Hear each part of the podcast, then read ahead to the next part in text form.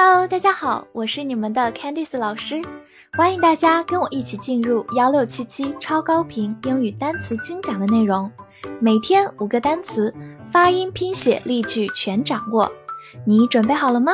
我们一起开启今天的学习吧。今天我们进入到第三百零二天的学习，我们来看一下五个单词：pretend，p r e t e n d，pretend。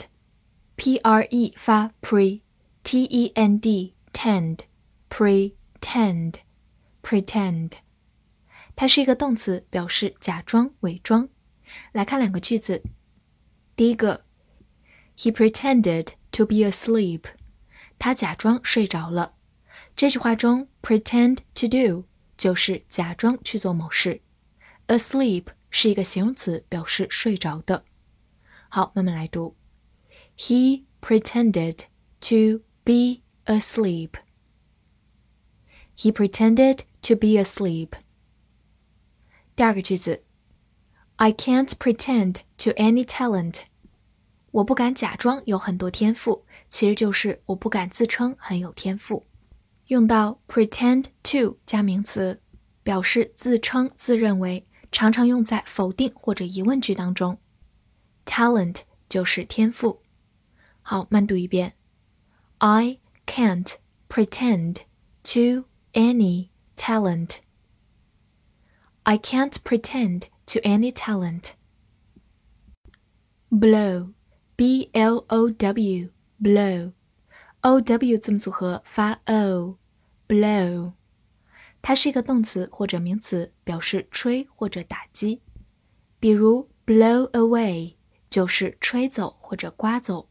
blow away，或者你也可以说 blow one's nose，就是擤鼻子，blow one's nose。来回顾一个句子，It is a hammer blow for restaurants。这对餐馆来说是一个沉重的打击。blow 在这里表示打击，hammer 表示锤子，合起来就是打击、捶打。restaurant 就是餐馆。好，慢慢来读，It is a hammer blow for restaurants. It is a hammer blow for restaurants. 注意一下，blow 是一个不规则动词，过去式是 blew，b l e w，blew。过去分词是 blown，在原形后面加上 n，blow blew blown。during，d u r i n g。 during，d u r 发 dur，r 和后面的 i n g 合起来 ring，during，during，或者美式发音可以读作 during。它是一个介词，表示在什么的期间。比如说 during the day，就是在白天期间。day 在这里表示白天、白昼。during the day。那么和它相对应，在夜间是 during the night，during the night。来看一个句子：You can find me during office hours。办公时间内你可以找我。Office hours 就是办公时间、营业时间。好，慢慢来读。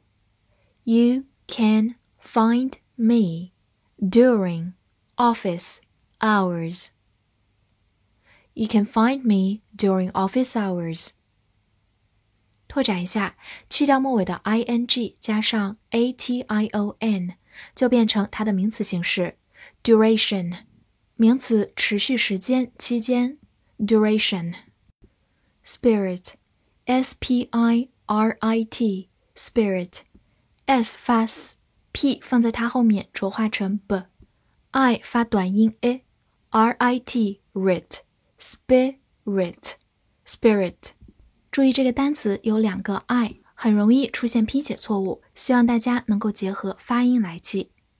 好，它是一个名词，表示精神、情绪或者烈酒。比如说，in high spirits 就是情绪高涨，in high spirits。那么和它相对应，in low spirits 就是情绪很低落，in low spirits。或者你也可以说 team spirit，就是团队精神 team spirit。好，来看一个句子：I don't drink spirits like whiskey。我不喝像威士忌之类的烈酒。这句话中的 spirit 就表示烈酒这个含义，whiskey 就是威士忌，中文是从它音译过来的。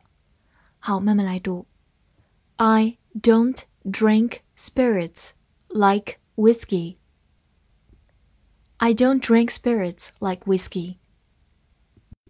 Pen, P-E-N, pen，字母 e 发小口 e，pen，注意不要读成 pen，pen。它是一个名词，表示钢笔，或者动词，表示撰写。比如说，pen pal 就是笔友，pal 就是伙伴的意思，pen pal。 或者你也可以说 pen a letter，就是撰写一封信，写信。pen a letter。此外，它也可以做名词，表示圈、围栏，或者动词关起来、圈起来。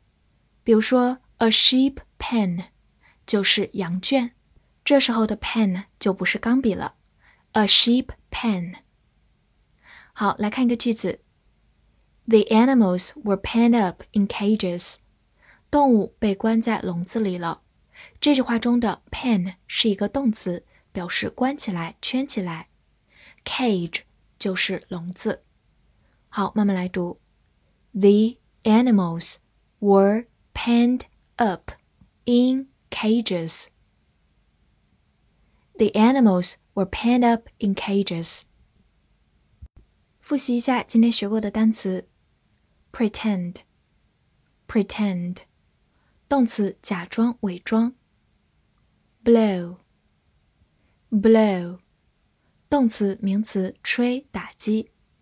during，during，或者美式发音 during，介词在什么的期间。spirit，spirit，名词精神、情绪、烈酒。pen，pen。